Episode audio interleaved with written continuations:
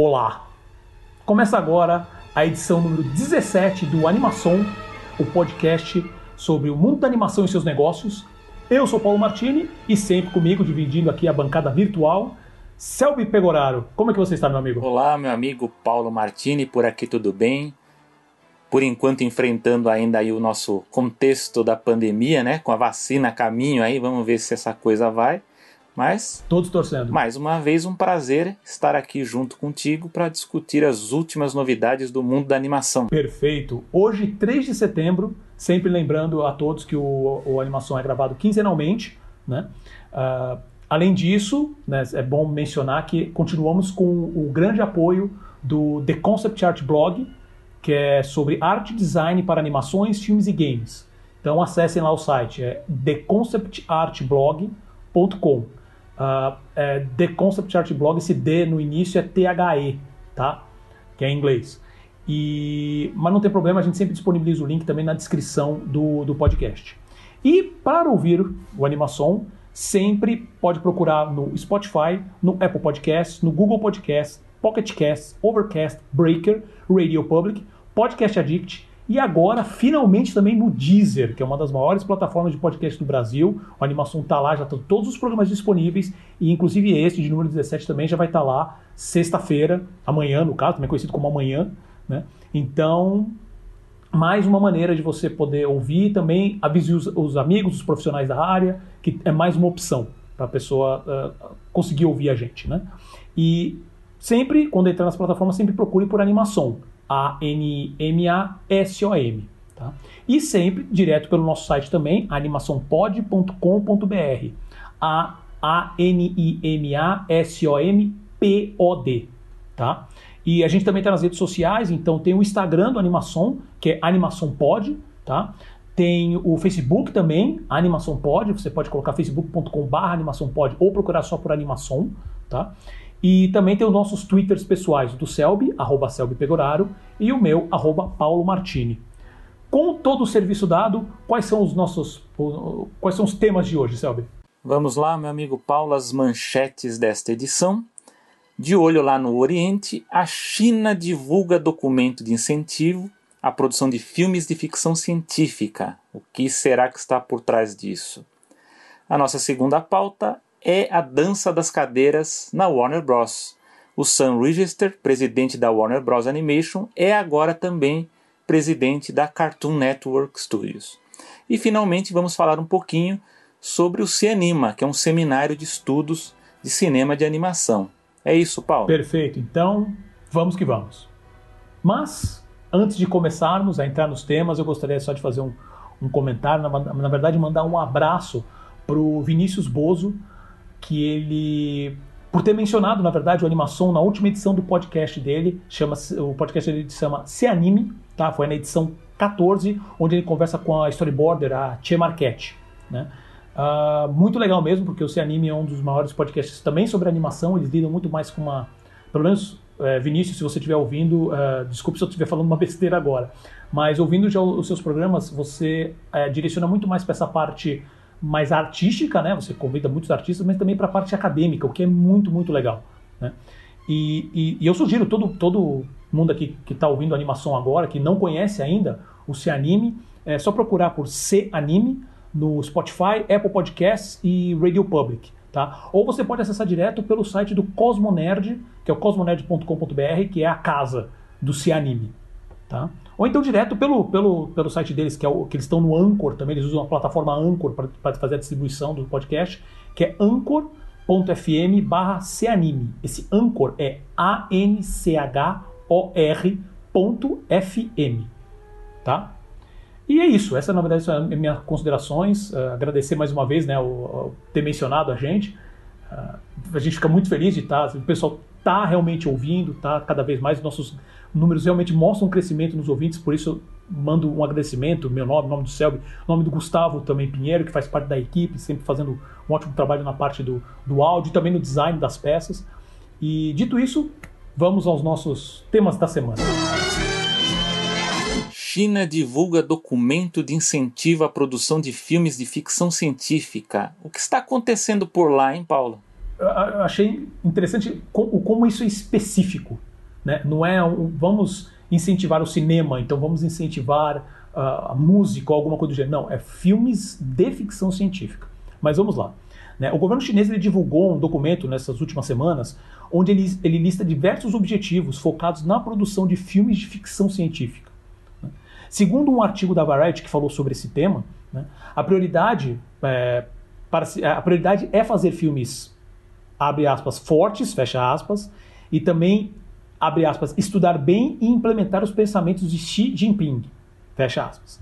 Uh, os cineastas né, que podem participar dessa, desse incentivo, eles devem seguir, abre aspas, a direção correta, fecha aspas, que inclui, abre aspas, ressaltar valores chineses, herdar a cultura e estética chinesas, cultivando a inovação chinesa contemporânea, fecha aspas. Tem muitas aspas agora, então fiquem calmos, tá? Uh, assim como, abre aspas, disseminar pensamentos científicos e elevar o espírito dos cientistas, fecha, fecha aspas ah, os filmes deverão, abre aspas, exibir a China sob uma luz positiva como uma avançada nação tecnológica, fecha aspas.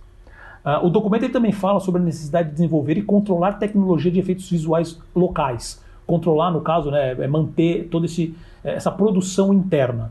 Né? Uh, um dos focos é suportar essa produção local, uh, mas eles também mencionam just, eh, essa questão com a briga com o Oeste, né? sobre questão de controle de tecnologia e principalmente internet. Dito isso, quais são suas considerações? O que, que você achou disso, Selby? É, meu amigo Paulo, o que está acontecendo na China, né? Bom, primeiro de tudo, né, a, a China, a gente conhece né, o, o aspecto da, da influência política né, nas ações de mercado, né? Não à toa muitas, talvez boa parte das empresas ali de capital privado, ela tem presença do Estado chinês no meio, né? As estrangeiras, todas elas têm, né? Você pega a própria parceria que a DreamWorks já fez lá, ela era sócia da, do, da China, né? Do Estado chinês. A Disneyland de Xangai também é uma parceira. Exibidores de cinema também.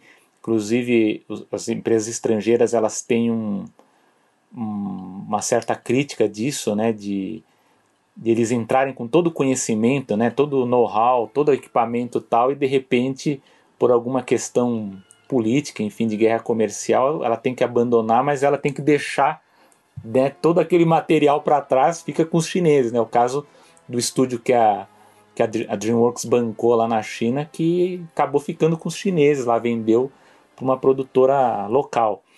Mas é, nesse aspecto específico da ficção científica, é interessante né, ser justamente uma nota focada em ficção científica. É, já teve no passado algumas notas parecidas com essas voltadas para outros gêneros, inclusive para animação. Né? Não à toa a, a, estúdios chineses fizeram parcerias com estúdios hollywoodianos e, e europeus também. Uh, mas aqui a gente tem duas chaves para tentar entender, né? Que aqui no caso é, o Paulo também vai, vai falar, a gente não, não, não há muitos detalhes né, do, do, do, que são essas normas, né, essas políticas que o Estado chinês diz, mas pelo histórico, o que a gente pode, enfim, tratar como hipótese, uma é a questão política ideológica né, dos filmes, ah, não é surpresa né, que a gente vê pelos números de bilheterias que alguns dos filmes de maior sucesso são filmes de ficção científica ou são filmes de ação é, com viés mais de fantasia, né, um pouco mais né, de, de, de ficção. Né? Inclusive, não à toa, os estúdios hollywoodianos produzem filmes específicos né, desse tipo para o mercado chinês, o que é uma peculiaridade interessante. Aliás, acho que é até pouco analisada, até teria eu como acadêmico gostaria até de ver se tem algum estudo em relação a essas produções. Uh, então interessa muito isso para o mercado chinês. Então, se é, pelo lado ideológico, se eles percebem é, que há um interesse grande por esse tipo de filme, é importante que eles também produzam esses, essas, esse, esse gênero, né? Que talvez esteja em falta. Uh, também do ponto de vista ideológico, a gente não sabe se eles estão vendo algum problema com os filmes de ficção que vêm do exterior, né? Também é um ponto, né? Talvez o, o, caso folclórico mais conhecido é o do Zootopia da, da Disney, né?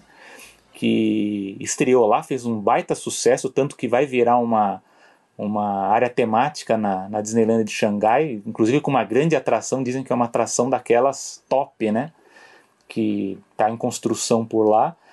E embora o filme tenha sido aprovado né, pelo comitê de censura né, deles, é, saiu na imprensa que alguns generais lá do departamento de segurança político, né, de, de comunicação, questionaram se não havia mensagens políticas implícitas dentro da animação né, do, do, do. Então, é, fica também essa dúvida. Agora, há uma segunda chave né, para a gente entender isso, que é a questão de tecnologia de mercado, né?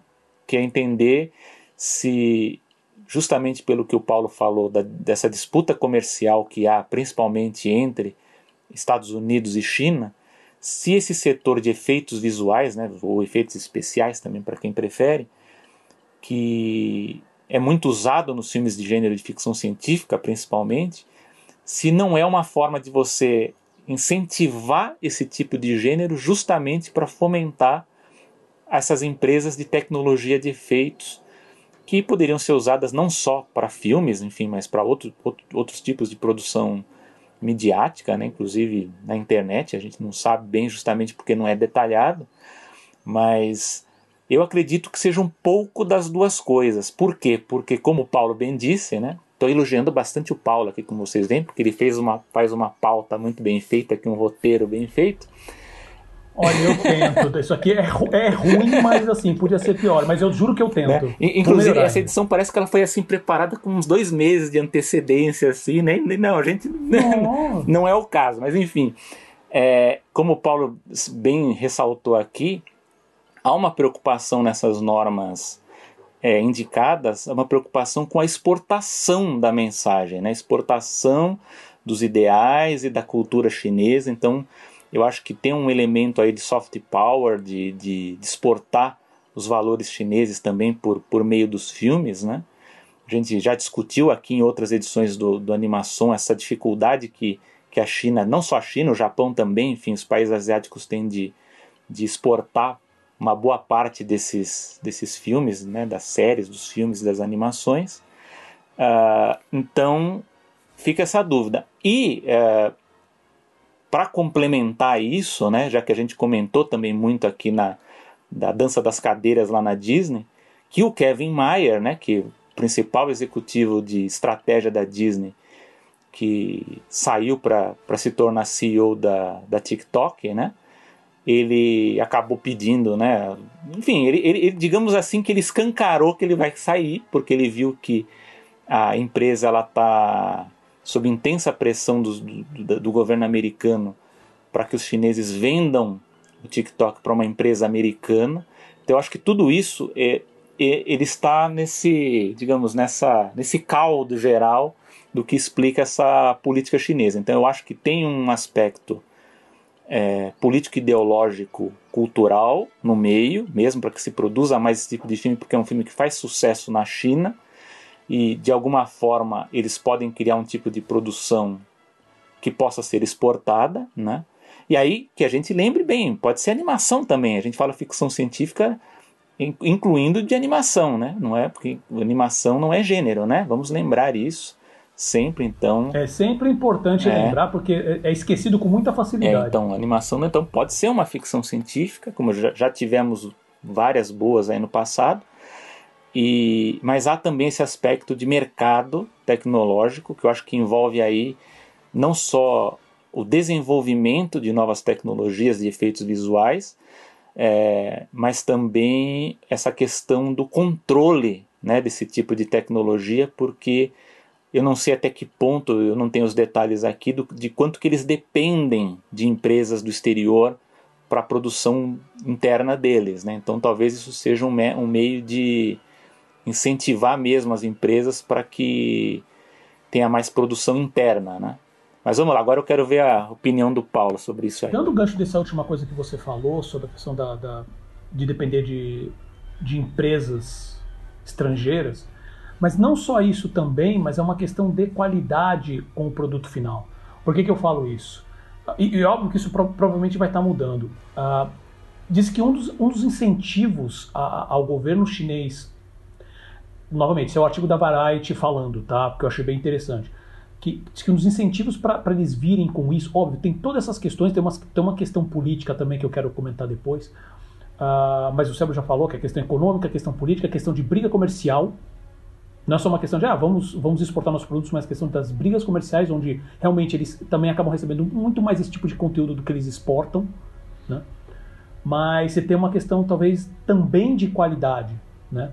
Uh, um, dos incentivos que diz, que o artigo da Variety diz que foi o, o pontapé para gerar esse tipo de ação foi, parece, né? Tudo parece que foi aquele filme The Wandering Earth, que é um filme que saiu no, no, no, na China, acho que foi 2019? É, acho que foi ano, ou, ou 2018 ou 2019. Tanto que assim, se você quiser assistir esse filme, ele já está disponível no Netflix. Eu não sei qual é o nome, o nome em português, eu não vi. Uh, ainda não vi o filme, mas tenho bastante curiosidade, mas já, estava sabendo desse filme, né? Que dizem que, assim, pelo menos as poucas críticas que eu li falam que, só para dar um contexto, assim, diz que a história não, não tem pé nem cabeça, é uma zona, né? Só que a parte visual é impressionante. Diz que, assim, é uma qualidade que você fala assim, essa é coisa de Hollywood de primeiro nível, né? Então, isso pode ter acendido algumas luzes lá, lá dentro, porque assim, eles têm um público consumidor, que hoje é o maior público consumidor do mundo, só que eles recebem ainda muito produto de fora, principalmente nessas áreas, essas áreas culturais. Como você mesmo falou, Selva, essa questão do soft power, que tem se mostrado. Assim, você tem a questão dos Estados Unidos por força bruta, mas você tem a questão uh, de outros países, como a Coreia do Sul, mais recente, com música. BTS é o melhor exemplo, como cinema, Parasita é uma, o maior exemplo. Mas tem outros exemplos também. Por exemplo, o próprio Sai na música é também um exemplo de K-pop, muito Porque forte. existe né? essa Exatamente, existe essa questão que eu acho que, além dos pontos que você colocou, Selby, você tem a questão do. do para sempre lembrar que o, o, o, apoio governamental à cultura é importante. É importantíssimo. Não uma questão só de subsidiar, mas de criar um ambiente, como você falou assim, ah, poxa, você tem a questão tecnológica, você tem a questão da, dos efeitos visuais. Ele tem uma parte, eu estou saindo um pouquinho também da, da ordem aqui do, do, do roteiro, mas é, eles falam assim, é, é, no documento eles mencionam, falam assim, ah, ah, os bancos deveriam criar linhas de crédito, não só para, para por exemplo, ah, empresas que estejam nascendo, né, para também universidades ou cursos específicos para a área de ficção científica, né, mas também falando para assim, bancos criem linhas de crédito para essas, essas, empresas de efeitos visuais. Porque essa questão da ficção científica, acho que também, eu acredito, lendo um pouco, é mais uma percepção minha. Eu acho que envolve fantasia de uma maneira geral, né? Como um todo. Mas, uh, como o documento menciona muito essa parte de, de. Eles falam no documento sobre. Não, eh, temos que ressaltar a, a, a os cientistas, temos que ressaltar que a China, que, que assim, que entra na questão é, ideológica, né?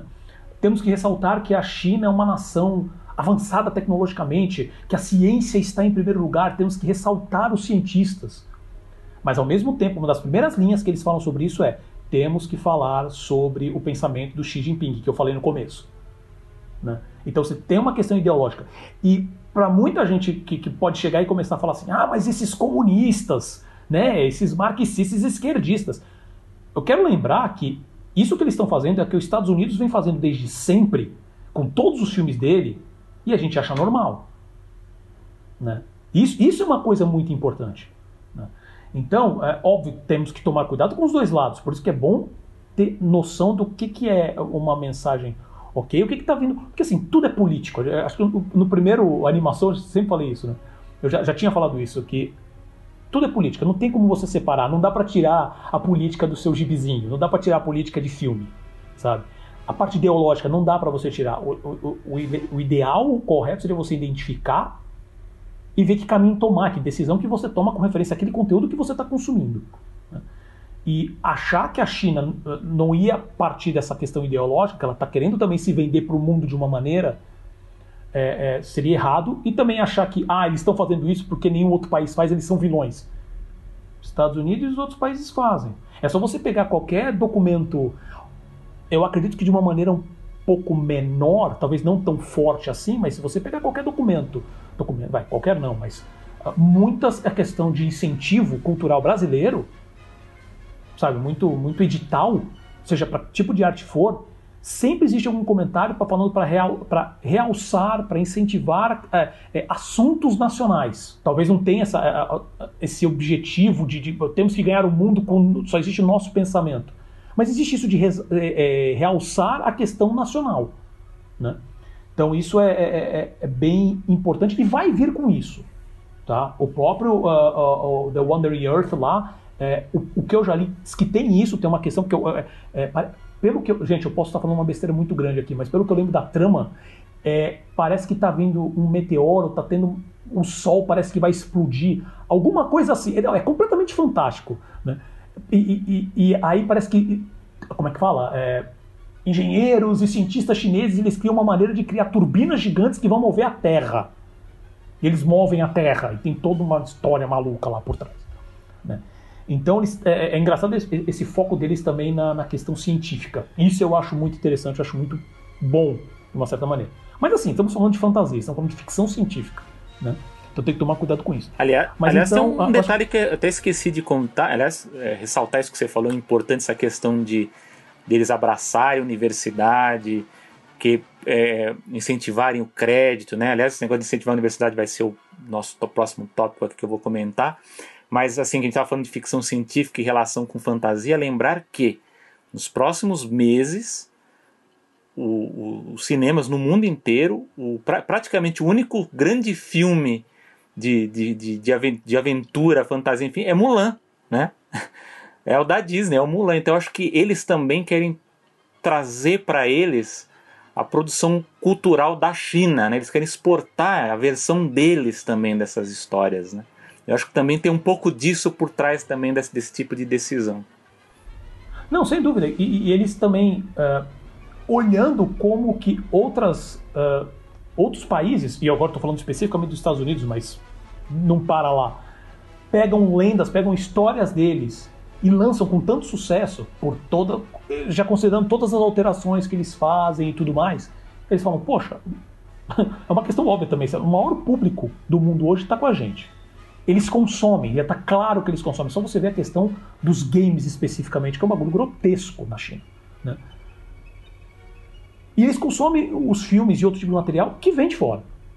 Como que a gente não consegue? Isso também é, é uma coisa que eu queria ver também, estudos sobre isso especificamente. Sabe, essa parte mais acadêmica de falar assim, por que, que a Disney, a Disney, desculpa, a China, hoje, ela tem tanta dificuldade de, de, de, de sair com os IPs delas. E, elas têm, e, e, eles têm tentado, inclusive, que foi que nem você falou, citou o exemplo da DreamWorks. Uh, existem outros milhões de, de, exemplos. Tem aquele filme também, o Rock Dog, se eu não me engano, que chama assim, que foi dirigido por um americano, mas a, a, a produção é praticamente toda chinesa. Né? De falar assim, o que que o que, que existe na narrativa, o que, que existe no, no, na criação desse produto que atrai tanta, é, que, que, o americano, que outras atraem tanto de fora, mas o, o chinês não consegue sair. Né? Ele, na China ele, ele, é muito bem consumido. O Wandering Earth, como eu falei, foi um, um sucesso na China. Né? Mas eles não conseguem sair de lá. Então eles também têm tentado isso há muito tempo. Então agora, uh, que, que, eu achei também engraçado mencionar, que isso a gente discutiu um pouquinho agora antes de começar a gravar, que eu falei assim, que na verdade esse documento não é um documento de incentivo, não é que eu digo de incentivo na, na seguinte maneira, é, ele não tem políticas claras. Então ele não chega e fala assim, olha, os bancos a partir de agora vão receber um subsídio de tanto porque eles vão dar x%, ou então vão, dar, vão separar um, uma fatia específica para dar de crédito. Não, ele basicamente fala, olha, seria bom criar faculdades que tenham foco em criar roteiristas para filmes de ficção científica. É, os bancos, olha, bancos, por favor, deem, por favor, eu estou colocando aqui, né? Mas assim, deem linhas de crédito, sabe? Vamos, vamos incentivar o, a criação, ou então manter, ou então aumentar a produção de efeitos visuais feitas aqui. Então não tem políticas claras. Mas aí o, o Selby mesmo ele fez esse comentário comigo, eu achei muito bom, que ele falou assim, olha, baseado no histórico, isso daí na verdade é só um aviso de que já tem tudo rolando por trás. Tem muita coisa que a gente ou, provavelmente não vai saber, até porque eles se fecham bastante, mas o fato de eles terem falado isso, já tem muita coisa correndo aí para eles solidificarem essa questão. Né?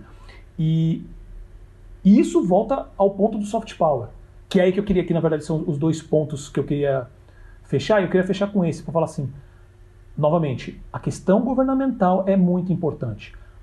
Não simplesmente para subsidiar o dinheiro, o governo vai dar dinheiro para produzir toda essa arte esquerdista e blá blá blá. Não.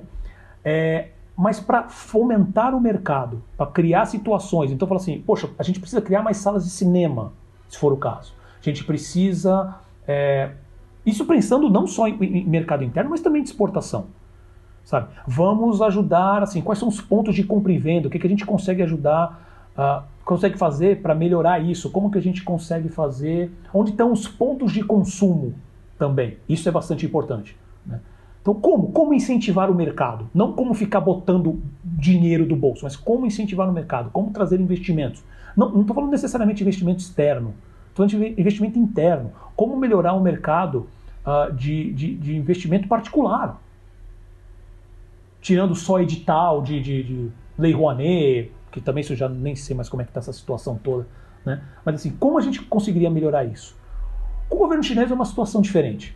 Mas se até mesmo, meu ponto final é, se até mesmo a China, com a força que tem, com mercados, já é um mercado praticamente é, estabilizado, né, em questão de, de quantidade de produção, uh, eu falo principalmente de games, né, mas o cinema, ele, eles, o deles ainda de produção própria, eles têm um mercado, mas não é tão forte que o, o, americano, mesmo nesse processo todo, mesmo com as dificuldades que o governo chinês impõe para o conteúdo dental, o conteúdo entra e entra com sucesso.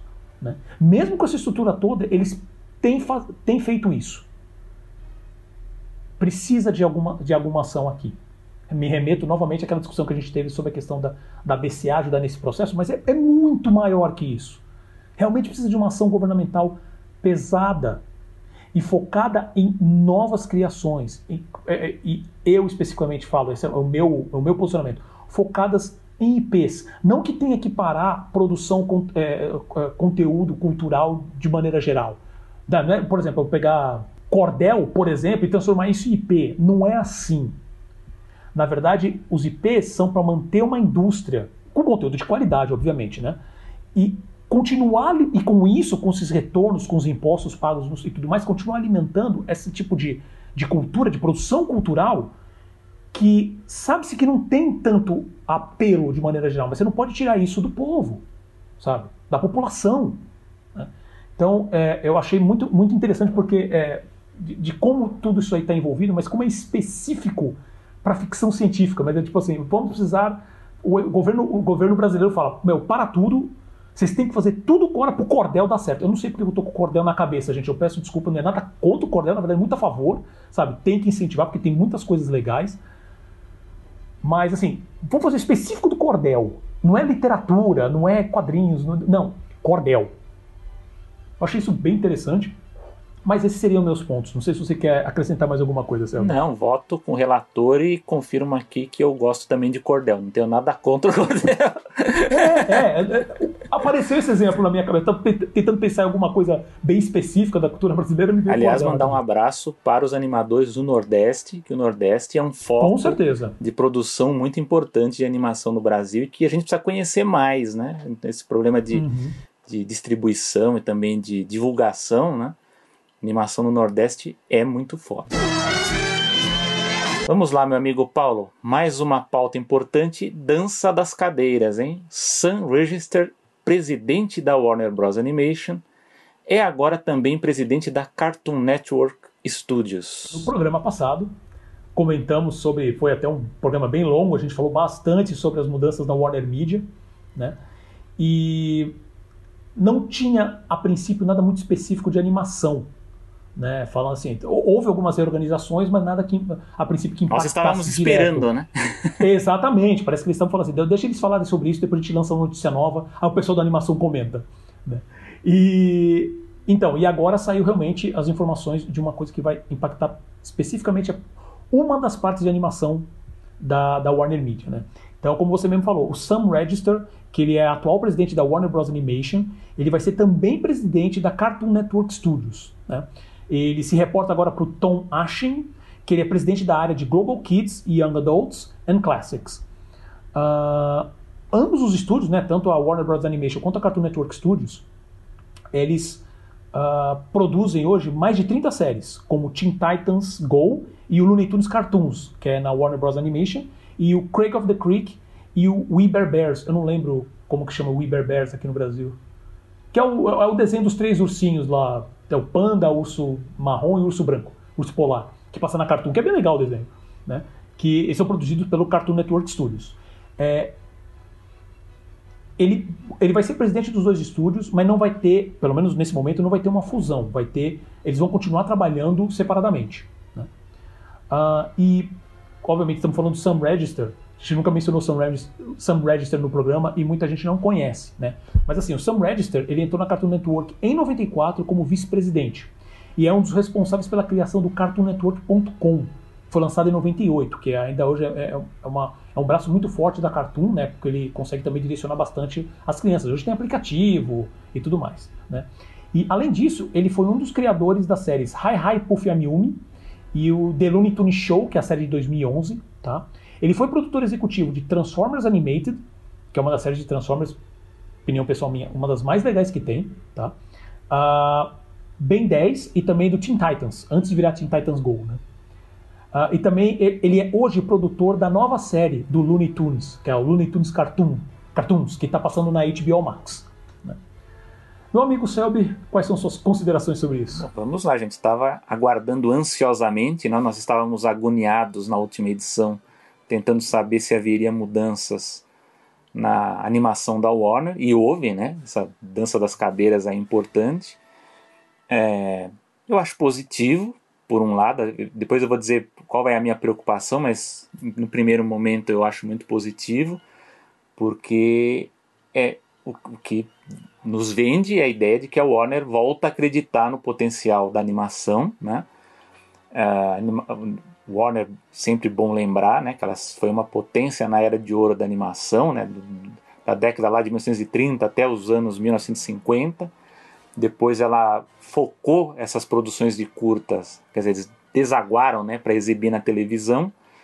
E nos anos 90 é que eles vão praticamente dominar né, alguns dos principais títulos né, de, de animação passa a ser da Warner, até porque ela acaba adquirindo boa parte aí do, do acervo de outros estúdios, né, tanto da MGM quanto da Hanna-Barbera, enfim, de, outros, de outras produções.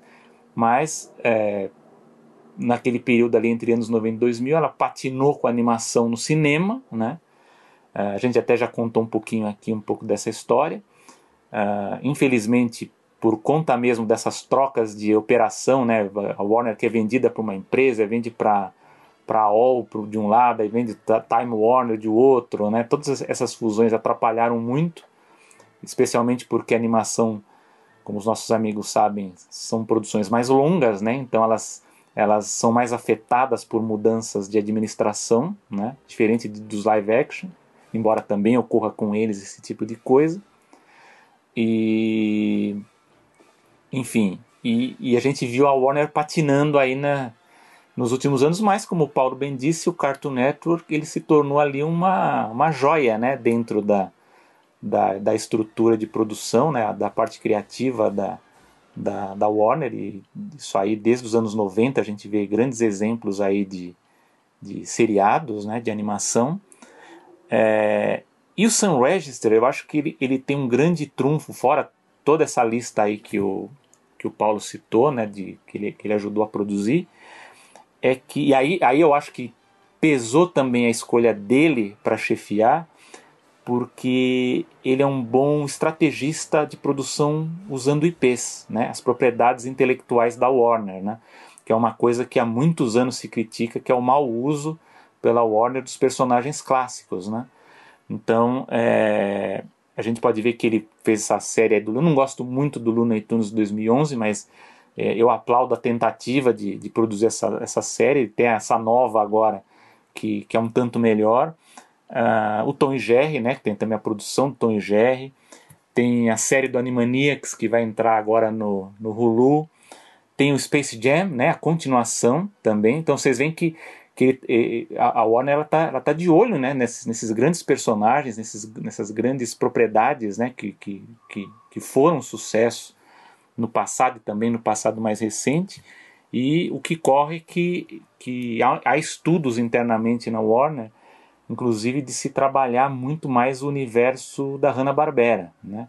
de se produzir talvez longas metragens, como aconteceu com o Scooby, e até de criar universos compartilhados também, como, como, como a, Hanna, a dupla Hanna-Barbera já fez no passado, né, de juntar lá um pouco os Jetsons e os Flintstones, né, aí junto, faz aquela salada com os personagens, e eu, por sinal, eu gostava, né? eu sei que tem muita gente que critica, mas eu gostava desses filmes malucos da, da Hanna-Barbera.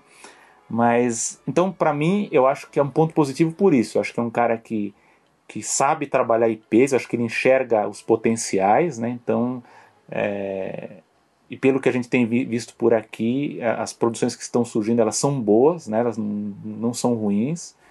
E eu fico na torcida para que melhore. Agora, há um lado que a gente tem que ficar de olho, que como o Paulo bem disse, né, as operações elas vão ficar separadas, né, da, da Warner Animation, que trata desses títulos aqui que eu citei, e a Cartoon Network, então ela vai funcionar de certo modo muito parecido com o que acontece ali na Disney, que tem a Disney Animation de um lado e a Pixar Animation de outro, né? É, e aqui é, posso é, enfim, fazer uma análise.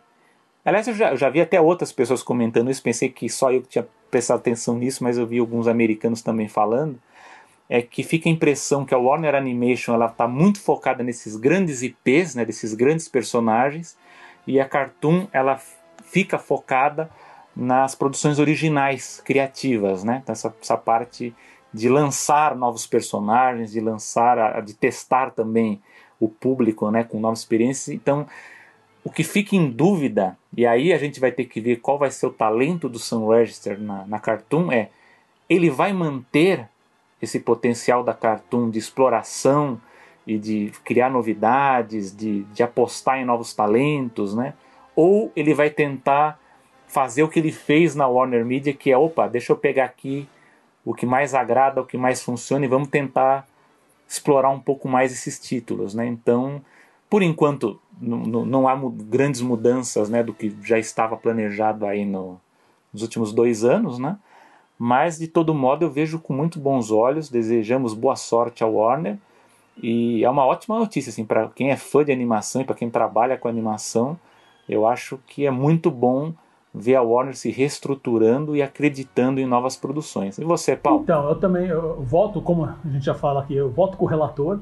É, na verdade, eu gosto bastante do, do histórico de, eh, como produtor e produtor executivo do Sun Register de, de animações Uh, a princípio, lógico, sempre trabalhando com grandes marcas, mas, por exemplo, ele é um dos criadores do, do Puff Yumi, por exemplo, que é uma animação bem diferente do tradicional, né? E ele já ele já tem trabalhado com a Cartoon, depois indo direto para a Warner Animation e agora voltando a, a, a, a, ser presidente da Cartoon, né? Isso é muito... É, baseado no histórico dele, eu vejo também com bons olhos. E, dito isso, obviamente eu tenho algumas preocupações, né? É, o bom é que, assim, a parte boa também disso não é só uma questão de criação de, de novas. É, o fato dele também trabalhar com isso, ele, eu acredito que ele vai incentivar a criação de novas marcas, de novos personagens. Então vamos trazer coisas novas, isso é bom. Ele também, ele também foi produtor na época do Flapjack, né, do desenho lá, do, das desventuras de Flapjack, que é um desenho completamente louco, sensacional. Um desenho que bebe muito na fase, naquela fase do Rain Stimp, do Click Falusi, né? sem entrar no mérito da pessoa do Crick Faluzzi, só do trabalho dele especificamente, que o Crick Faluzzi é complicado também. Polêmico. Mas assim, o, o, trabalho que ele fez, exatamente, o trabalho que ele fez com o Rain Stimp, visualmente, assim, com animação, é sensacional. E o Flapjack bebe muito nisso de uma maneira super criativa, não, não é só um derivativo do Stimp, é uma maneira muito bacana, muito diferente, adaptada, sabe? Pena que o desenho foi curto por causa também de mudanças de cadeiras internas na época da Warner, né? E e como ele também já tem um histórico nessa área de muito tempo, e sempre apostando também e, e produzindo lá, estando lá produzindo uh, IPs novos, eu acho muito legal porque pode trazer muita coisa nova. Ao mesmo tempo, a Warner é uma empresa, e assim, e não só, não só isso também de coisa boa, mas pelo fato de ele estar tá trabalhando, mesmo com dois estúdios separados, uh, vou usar aquele termo que normalmente empresa business fala, que é sinergia, né? E aí é uma sinergia mais, uma coisa mais prática, né? Então, pegar um, lá, consultoria de, de, de, um criativo de, um, de uma Warner Bros. Animation trazer para Cartoon ou vice-versa, sabe? Poder aproveitar a, a, mão de obra de um estúdio para o outro em, em projetos específicos. Isso se torna muito mais fácil e tudo mais focado numa visão só, sabe? Onde, onde, onde a pessoa consegue pegar esse, é, criar uma estratégia pensando nos dois estúdios e vendo como eles podem se conversar para diminuir custo e para melhorar a qualidade. Né? Para botar mais produto na rua, também tá, com mais, mais diferente, com mais qualidade. E essa é a parte boa. A parte ruim é justamente trabalhar a parte criativa para que os dois estúdios não fiquem com a mesma cara. Por mais que a gente, que nem você mesmo falou, Selby, que a, a, a WBA, né, que é a Warner Bros. Animation, ela vai acabar, pelo menos como está hoje, né, trabalhando com filmes de, com uma produção mais alta, ou então com marcas específicas mais caras, como por exemplo, é, é se eu não me engano, é a, w, é a WBA que faz toda a parte do, dos filmes da, do universo DC. Né? Então, essa série nova da Arlequina, uh, o desenho lá do, do, Todos esses desenhos do Batman que tem saído direto para vídeo, da, do Superman, da Liga da Justiça, é a WBA que toma conta. E a Cartoon Network Studios, ela cuida mais também até dos desenhos do próprio Cartoon. Né? Mas não só isso, mas se não me engano, a Cartoon Network Studios está lidando com o Animaniacs também. Eu posso estar enganado agora.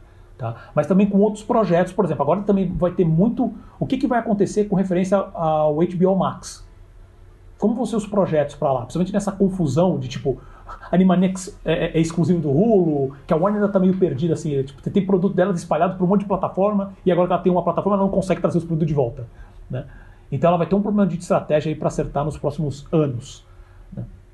Então, mas tem essa questão criativa que ela pode ter uma cara só, se não tomar cuidado. Né?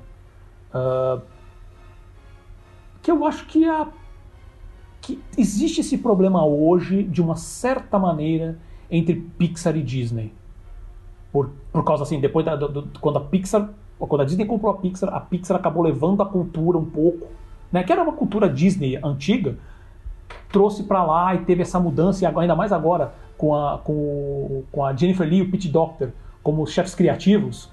Agora não tem nem mais. Na época tinha um John Lester, né? Então por isso que acabou juntando tudo de uma certa maneira. Mas isso continua, porque os produtos que eles acabaram colocando depois, com erros e acertos, mas de maneira geral com uma qualidade alta. Né? Então, essa, essa questão da visão me, me preocupa um pouco, mas acho que o Sam Register tem o, como é que é, tem crédito das ruas, assim, tem street credit pra é, caramba. Só, só uma coisa que você acabou falando um pouco sobre essa questão de, de produção, enfim, chama atenção, né, que, que ele reporta pro Tom Ashen, que é de uma divisão que tem um nome bem curioso, né? Que é Global Kids, uhum. Young Adults and Classics, né? Então eu não sei também se, se há uma estratégia, e eu acho que há essa estratégia também, de você fazer, fazer com que a animação da Warner volte mesmo a ser uma potência, e, e a gente vê, pela, a gente listou, aí você listou as séries, eu listei os filmes, de fazer com que a Warner retorne a ser uma, uma grande potência em animação por causa do streaming. Porque a gente não sabe bem ainda se ela vai ser uma fornecedora para outros serviços ou se ela vai fortalecer um serviço próprio. E de todo modo ela precisa produzir, né? Porque se ela for é, ter o seu próprio serviço, ou ela vai ter que vender, ela vai ter que ter uma, uma, uma boa produção aí já estruturada, né? Então eu acho que também, até pelo nome né, dessa divisão aí que o, que o Sun Register vai reportar tem muito a ver com isso, né? Que, que é crianças, jovens, né? E clássicos, né? É interessante notar isso. O que eu fico, fico, é, fico meio assim é que, por exemplo, eu estou tentando fazer um comparativo com a Disney nesse caso, né? Porque a Disney também ela tem não só Pixar, Disney, você tem a, a Disney, a Disney Television, que eu, eu, eu, realmente não lembro, não sei como é que está essa divisão hoje, mas ela tem também outras divisões que produzem animações também, né? Até aí, ok. Mas ainda assim, é, eu não vejo, pelo menos assim, conhecendo um pouco, um pouco, a, a como a Warner está trabalhando o licenciamento de personagens dela, tá? Uh, eu não consigo ver hoje a Warner criando uma coisa nova. Por exemplo, você pode falar o que for, mas a Disney ainda todo ano, a princípio, seja com ela, seja com a Pixar, ela está sempre Uh, tudo bem, tem, uh, baseado nos últimos anos, tem ano que ela só lança continuações, tá? Mas falando de filmes, né? Falando de uma coisa blockbuster. Ela ainda lança conteúdo novo, ela está sempre criando, vamos criar personagens novos, vamos pensar em histórias novas. Tudo bem, às vezes dentro da própria fórmula que eles já estão cansados de fazer, mas eles tentam trazer IPs novas, criar IPs novas. Eu até o momento não vejo a, a Warner fazendo isso com, com blockbuster. Ela está usando ali, a, a, pode ser que ela também use essa estratégia, e agora é um puro achismo meu, de usar Cartoon como uma maneira, Cartoon Network Studios como uma maneira mais barata de testar novas IPs mas não com cinema, não com blockbuster, como a Disney faz. Então eu fico vendo que dos, dos filmes grandes uh, vai ser muito Batman. Então, assim, o universo DC, eu digo Batman porque, pelo amor de Deus, parece que a, a Warner não consegue pensar em mais nada a não ser meter o Batman em tudo quanto é canto, né?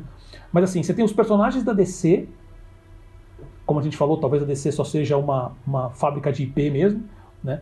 Ou você tem os personagens clássicos da Ana-Barbera, ou tão da própria Warner com o Looney Tunes. Né? Então vamos fazer, por exemplo, vamos fazer o Space Jam. Vamos fazer o Scooby. Que tudo bem, é, é uma tentativa de, de reaquecer a franquia e fazer esse universo compartilhado, né? O, é o Hanna-Barbera... Universo, é? né? O universo da Hanna-Barbera. É o Cinematic, é, é, é o HB, HBCU, é. né? O Hanna-Barbera Cinematic Universe, né?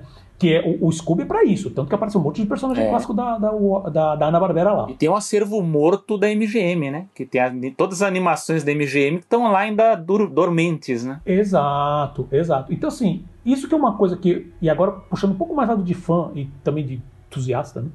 De ver a Warner criando coisas novas. Criem personagens novos. Ela tentou várias vezes isso no passado. Poxa, você quer um melhor exemplo a isso? O Gigante de Ferro. Que a galera ama de paixão e com razão até hoje. Você tem filmes de, de alguns anos atrás que. E, e, agora eu vou tomar porrada talvez de fã, porque eu não lembro. Eu tô lembrando dos filmes, mas não tô lembrando dos nomes. Tem aquele filme que era, que era uma mistura até de animação com, com live action, que era do. Que era dentro do corpo humano, que tinha o Bill Murray. Ah, Osmosis Jones. Osmosis Jones, obrigado. Uh, teve aquele também que era, que, que era de fantasia, que tem, tinha o um personagem que era um dragão que tinha duas cabeças. É o Quest for Camelot, né? Da espada mágica. Olha lá. É, é, é, bom, é bom, é muito bom ter, um, ter, um, ter um, uma pessoa acadêmica aqui para ficar me lembrando o nome dos filmes. Mas, por exemplo, isso eram tentativas, obviamente não deram muito certo, mas tentativas de IPs novas. E eu não vejo, a princípio, não vejo a Warner tentando isso hoje. Baseado também, principalmente na questão do licenciamento, que eles. E eu falo isso de, de, de frequentar eventos de licenciamento, tá pelo menos tentando pesquisar sobre isso, e vendo o quanto a Warner quer bater nos clássicos, quer bater no, no, nos principais heróis, principalmente no Batman, e nos clássicos. Então é, vamos relançar o Pernalonga, vamos, desenho 2011, desenho do Looney agora. Vamos atrás do Animaniacs, sabe? Vamos ficar... É, Tom e Jerry, então vamos, vamos, vamos ficar nos clássicos, né? Então essa é a única parte ruim, mas de resto foi como você falou, assim, é, é, pode ser que agora a coisa fique mais. Com um cara com tanta experiência, se a Warner realmente estiver, como você falou assim, disposta, até por causa do, do, do HBO Max, fala assim, a gente tem tanta marca aqui, como que a gente não tem produto suficiente disso? Né? Eu espero realmente que saia bastante coisa, porque os personagens da Warner são clássicos, os personagens da Ana-Barbera que estão na Warner são clássicos, sabe? A DC também, então tem muita, tem muita história bacana também para ser contada com esses personagens, mas também seria muito bom ver, assim, vamos, cara, temos uma ideia de personagem é muito boa, a gente vai lançar com tudo, um blockbuster. Isso seria muito legal também. Não sei se isso vai acontecer. Okay, Sun Register, desejamos boa sorte a você. Por favor, nos ligue aqui, aceitamos, abrimos espaço aqui para uma entrevista com, com o senhor, ok? com certeza, com certeza. E assim, a gente vai logo, logo assim, na questão, acho que no ano que vem, provavelmente até o meio do ano que vem, a gente já esteja vendo alguma, algum impacto dessas danças das cadeiras. Vamos lá, Paulo. Você falou agora em academia, universidade. Vamos falar um pouco sobre isso, porque vai ser realizado o terceiro Seminário Brasileiro de Estudos em Animação. Vai ser agora em novembro. Conte-nos um pouquinho sobre isso. O seminário se chama Se Anima, né? que é, só para deixar claro assim, você tem um podcast do Vinícius que eu comentei no começo que chama Se Anime. Esse se chama Se Anima, tá? Só para deixar claro. E ele vai acontecer nos dias 3, 4 e 5 de novembro deste ano. Tá? Ele, ele tá na, vai ser a terceira edição e a primeira edição que vai ser totalmente online por motivos de pandemia. Uh, segundo o site oficial, que você pode acessar digitando seanima.org, uh, ah, abre aspas, o seminário é uma rede de pesquisadores fundada em setembro de 2018 que reúne estudos de discentes de graduação, mestrandos, mestres, doutores e docentes de escolas de cinema, audiovisual, animação e design brasileiras para discussão de temas da animação, como área identificada com o campo do cinema e audiovisual e suas correlações com games, motion design e efeitos visuais. Fecha aspas. Uh, as mesas e as palestras vão ser divulgadas agora em outubro, né, para o evento que vai acontecer em novembro. Diga aí, meu amigo Selby, essa cai literalmente na sua área. É, então, por incrível que pareça, eu nunca, nunca participei do Congresso do Cianima, né? Eu sou, já participei, enfim, até porque a minha área é comunicação, então eu tendo a participar mais dos congressos de comunicação, embora eu também seja um pesquisador de cinema de animação e me cobrem mais é, produção nessa área, eu vou fazer isso, terei provavelmente no ano que vem mais artigos voltados para animação. Olha aí, se anima, fica, vão ficar de olho para chamar o Selby para palestrar, hein? Faz favor. É, então vai ser bem legal. E assim, a gente já discutiu aqui no Animação alguns aspectos para fomentar a animação no país, né? Que uma dessas coisas é a formação, né? Do, do, da pessoa, que não precisa ser necessariamente na universidade, mas eu acho que é um passo importante. Há também o aspecto do, da, da, estrutura tecnológica, enfim, de você ter acesso tecnológico também aos meios, é, do incentivo cultural dos governos também, de, de incentivo cultural, incentivo fiscal para que essas produções sejam realizadas. E é muito importante que a animação seja discutida nas universidades, porque a gente reclama, digo a gente, porque a gente também acompanha muito bem isso a gente acompanha as discussões dos editais, né, que tratam a animação como uma coisa ali de segunda linha, como acessória, ou então ainda enxerga a animação como gênero e não como ferramenta. Então, a universidade ela serve justamente para legitimar essas coisas, né? Então, para que a gente possa é, transmitir para a sociedade o que é animação, o que são essas produções, para que elas servem, né? Elas não servem apenas para entretenimento, elas servem enfim, o Brasil é muito famoso pela parte de, de propaganda, né? a parte publicitária, que, que justamente formou muitos dos profissionais da animação no Brasil, mas não só isso, a gente tem essa parte de documentário, parte de curtas artísticos aí que, que circulam pelos festivais. Então, é, esses eventos são muito importantes e este ano eu pretendo participar dele. Eu vou apresentar um trabalho é, eu acho que é o terceiro evento, o primeiro deles aconteceu na PUC do Rio Grande do Sul.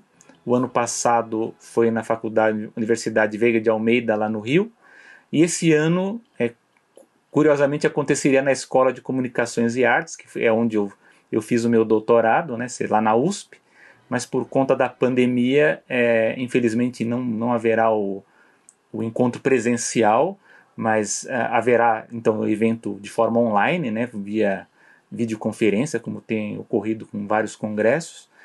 E, enfim, eu acho que é, é legal que a gente faça essa, essa, esse anúncio aqui, porque esse tipo de evento ele é aberto também para os profissionais. Né? Então, é, se você é um profissional e também é interessado em pesquisa, é interessante que vocês acompanhem. Né? Então, é, basicamente é uma é um no, no site seanima.org você tem ali um modelinho, né, um modelo expandido do que você quer apresentar discutir para o Congresso, para os outros professores, para os outros pesquisadores da área.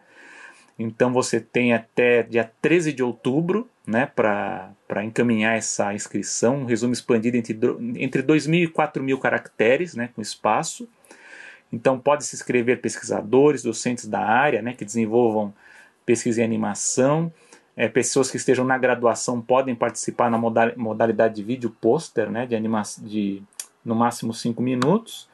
E a inscrição ela, ela é paga, né, nesse caso, então é bom informar aqui fazer o serviço, né, é, que após a realização da inscrição, é, os inscritos têm que pagar uma inscrição de 30 reais, né, profissionais e, de, docentes, e os estudantes pagam é, 10 reais. Né, então, a comissão organizadora é formada por professores de todo o Brasil, então tem o Antônio Fialho, que é lá da Federal de Minas Gerais, a Carla Schneider, que é lá do Rio Grande do Sul, a Cláudia Bolchol, que é da PUC do Rio, o Eliseu Lopes Filho, que é da FAAP, o Gabriel Cruz, que é da, da Federal Fluminense, entre, entre outros professores. Então fica aqui o convite, que eu acho muito importante, como a gente já discutiu aqui, fomento é, do governo, né, lá no caso da Espanha, no caso da China, no caso da Coreia, no caso do Canadá, e, e, e a importância da, do, da universidade nesse meio para legitimar a animação, é legal que a gente dê estímulo para que esse tipo de evento prospere, ganhe mais atenção e se amplie. Então, se vocês querem mais informação, entre lá no site seanima.org. Perfeito. Eu, eu, não tenho muito a acrescentar, isso daí é muito mais área do cego, eu tenho essa parte mais acadêmica, eu tenho começado ainda a pesquisar sobre isso, então eu tenho mais tempo aí para poder fazer comentários mais fortes, mas assim, eu sempre bato na tecla que qualquer tipo de evento de animação, primeiro, que é perfeito, tem que se manter esses fóruns, a parte acadêmica tem que se manter, essa parte de pesquisa, de, de divulgação, sabe? Não só da, da, de trabalhos comerciais, mas de trabalhos autorais, principalmente, que é o que dificilmente a gente consegue ter acesso a essa parte de, de, de você. Que, que esse também é um ponto que deveria ser bastante discutido, que é essa parte de negócios, mas principalmente a parte de distribuição. Sabe? Como é possível criar um modelo de negócio para a parte de curtas? Como que a gente trabalharia isso? Sabe? Esse tipo de discussão faz todo sentido. Né? Mas tudo bem, eu entendo que o Se Anima é uma, uma coisa muito mais acadêmica e, sabe, total apoio. Mas esses temas que, que você fala sucesso. estão incluídos aí, né? Estão. Ah, isso é bom, isso é bom. É, tá, assim, como tu saiu as palestras, talvez você esteja um pouco mais por dentro, sabe? Mas eu espero que estejam e, e eu espero que batam com força. E, e, e como a gente falou, uh, você tem isso para discutir com referência às, às, próprias empresas, todo o, o, ecossistema, mas tem também a questão governamental que tem que ser batida também cada vez mais forte, sabe? E pensando sempre, como a China está fazendo, vamos pensar em exportar nossos produtos, porque nossos produtos são exportados. Eles são bem vistos, principalmente a parte de animação infantil né? que é o que consegue realmente ter mais saída. Principalmente por causa dos outros canais. Então você fecha uma parceria com a Cartoon, provavelmente vai passar na Cartoon e em outros países. Depende, é muito caso a caso. Né? Mas agora a gente falando especificamente dos serviços de streaming, Netflix não fecha, quando ele quer produzir uma série, ele não fecha, vou passar só no Brasil. Ele vai fechar para o mundo inteiro, a não ser que tenha alguma coisa específica que não, que não permita, seja algum tema, alguma coisa assim.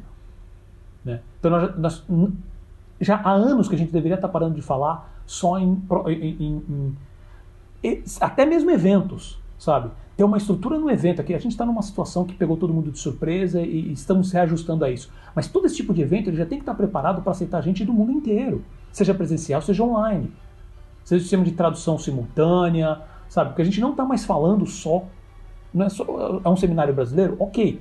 Mas a gente está falando de um mercado que atinge o mundo inteiro. Tem que falar de games, qual é a influência da animação nessa parte dos games na parte específica de efeitos visuais. E não, e não só a questão de negócio, mas também a parte acadêmica. Existem análises acadêmicas sobre a evolução de efeitos visuais especificamente, e eu estou chutando de cabeça porque eu não sei. Como que foi a evolução dos games? Toda essa questão uh, política, ideológica, toda essa questão, falando dos games lá do. do ah, esqueci o nome do. do todo o rolo que deu da, da, da, que era que foi passado agora alguns anos atrás, fazendo problema de jornalismo de games que na verdade acabou sendo. É que eu lembro que teve o Comics Gate, que foi mais ou menos nessa mesma, nessa mesma pegada, só com referência aos quadrinhos. Mas teve também dos games, né? Que era mais a desculpa para continuar sendo games com temas machistas e não ter essa, essa autoanálise para ver os tipos de histórias, de, de, de personagens que estavam sendo criados, histórias que estavam sendo contadas, mas também de profissionais que estavam sendo contratados para aquilo. Né? Então, esse tipo de análise é muito boa.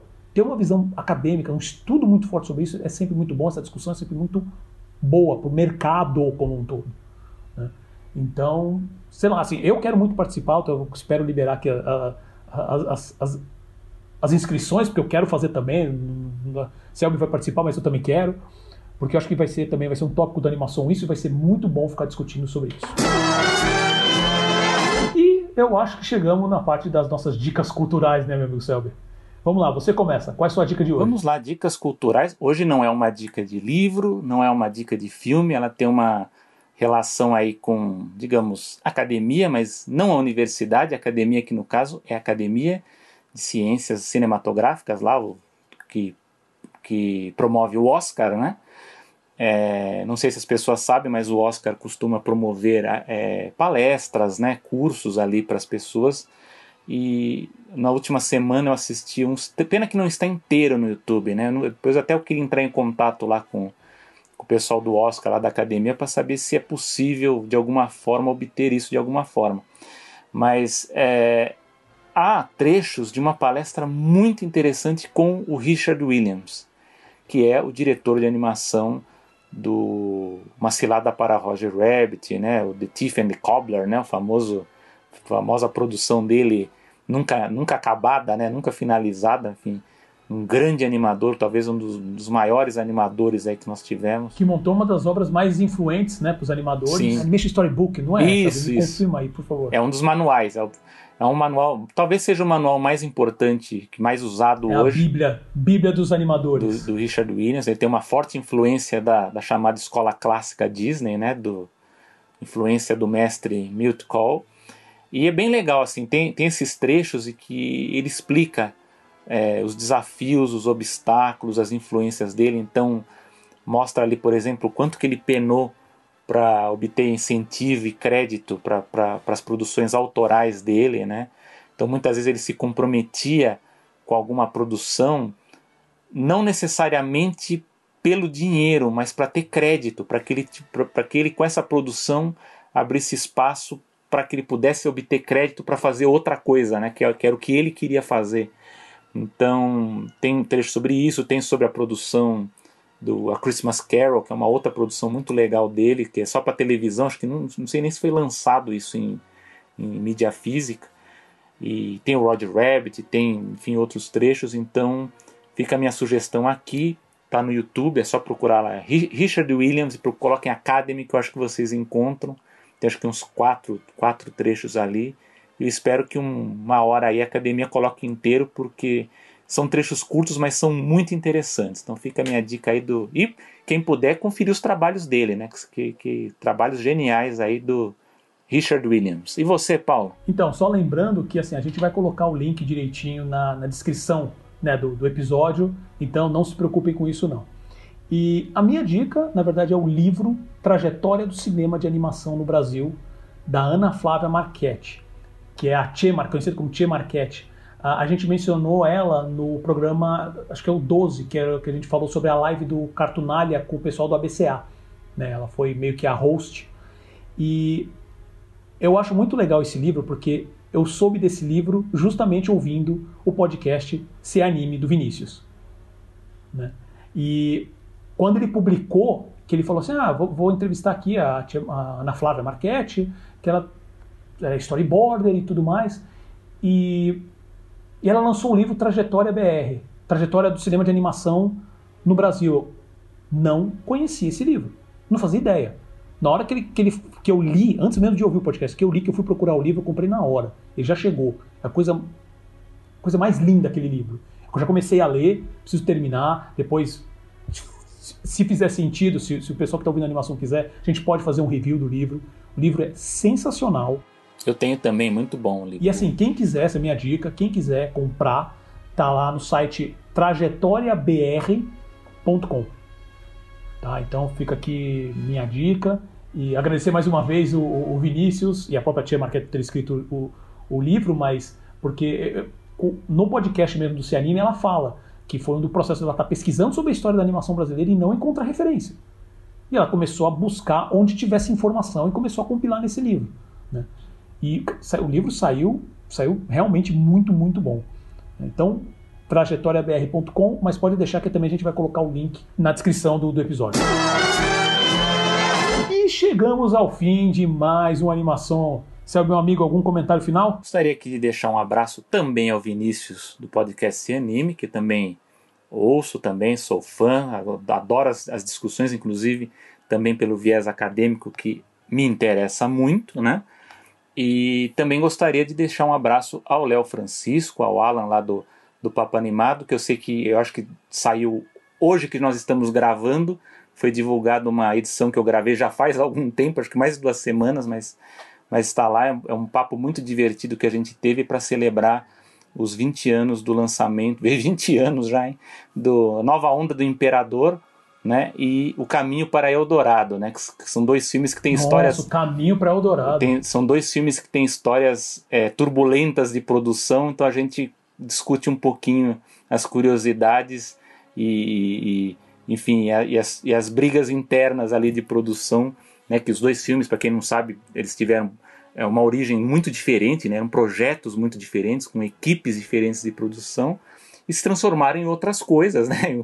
Em, em, filmes totalmente diferentes, mas são dois filmes que eu adoro, né? Para mim, O Caminho para o Eldorado é tecnicamente um dos filmes mais bonitos que a, que a DreamWorks já fez, e A Nova Onda do Imperador é um dos mais engraçados, né? Então, é, fica também aqui como uma dica cultural extra, então, assistir os dois filmes e também ouvir lá a nossa discussão do, dos dois filmes no, no podcast do Papo Animado. Um abraço ao Léo e, e, ao Alan. E é isso, meu amigo Paulo. Fico, fiquei feliz aqui com o nosso papo, né, essas altas discussões e convido os amigos aí a entrar em contato conosco aí pelas, pelas, no, pelas nossas perfis aí de, nas mídias sociais e por favor comentem lá na nossa página no, no Facebook ou no nosso perfil lá no, no Instagram que a gente com prazer responde, se tiverem dúvidas, alguma coisa aqui do que a gente fala aqui, a gente discute, que às vezes alguma, alguma informação extra, estamos abertos aqui, Perfeito. pessoal. Então eu também já mando meus, meus agradecimentos para o Gustavo Pinheiro sempre, né, trabalhando na edição do design do, do animação. Uh, claro, também para o Flávio Remonte, do The Concept Art Blog, né, pelo apoio, como sempre, à animação. Uh, e também sempre para você, meu amigo Selby, é, sempre lembrando que nossas mídias sociais, novamente, é o Instagram, então é Animação Pod no Instagram. Uh, se você quiser, né, instagram.com.br animação pod, ou só procura por animação que você encontra. Uh, Facebook é a mesma coisa, facebook.com.br animação pod, ou só procure por animação, você encontra. Uh, nossos twitters pessoais, meu, Paulo Martini, do Selby, Selby Pegoraro. E lembrando que você pode também ouvir o animação no Spotify, Apple Podcasts, Google Podcasts, Pocket Casts, Overcast, Breaker, Radio Public, Podcast Addict e também agora no Deezer. Então, se ficar mais fácil para vocês ouvirem no Deezer, vão para lá. Sabe que tá lá, tá completinho, vai ficar completinho agora. E também direto no nosso site animaçãopod.com.br. Eu sou Paulo Martini. E eu sou Selby Pegoraro. E nos vemos no próximo episódio. Até mais, pessoal. Isso é tudo, pessoal.